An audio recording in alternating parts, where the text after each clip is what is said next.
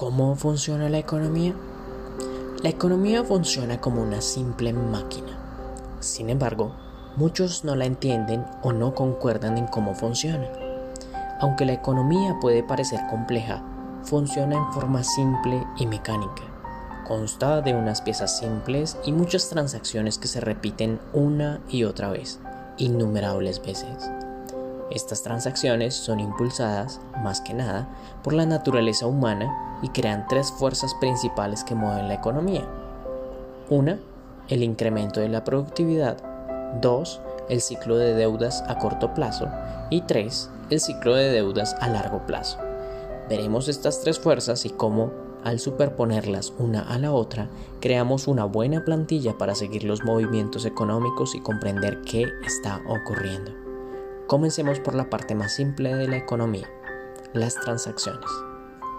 Una economía es simplemente la suma de las transacciones que la componen y una transacción es algo muy sencillo. Todo el tiempo hacemos transacciones. Cada vez que compramos algo, creamos una transacción. Cada transacción consiste en un comprador que canjea dinero o crédito a un vendedor por mercancías, servicios o activos financieros. El crédito se gasta como el dinero, de modo que sumando el dinero al crédito sabemos el gasto total.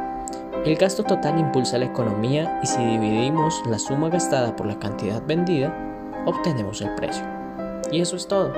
Esto es una transacción. Es el pilar de la máquina de la economía. Los ciclos y fuerzas de una economía son impulsados por transacciones. Así que, si entendemos las transacciones, entendemos toda la economía. Un mercado consta de todos los compradores y todos los vendedores que realizan transacciones con lo mismo.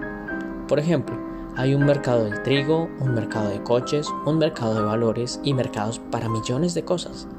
Una economía consta de todas las transacciones en todos sus mercados. Si sumamos el total de gastos y la cantidad total vendida en todos los mercados, tenemos todo lo que necesitamos saber para entender la economía. Es así de simple.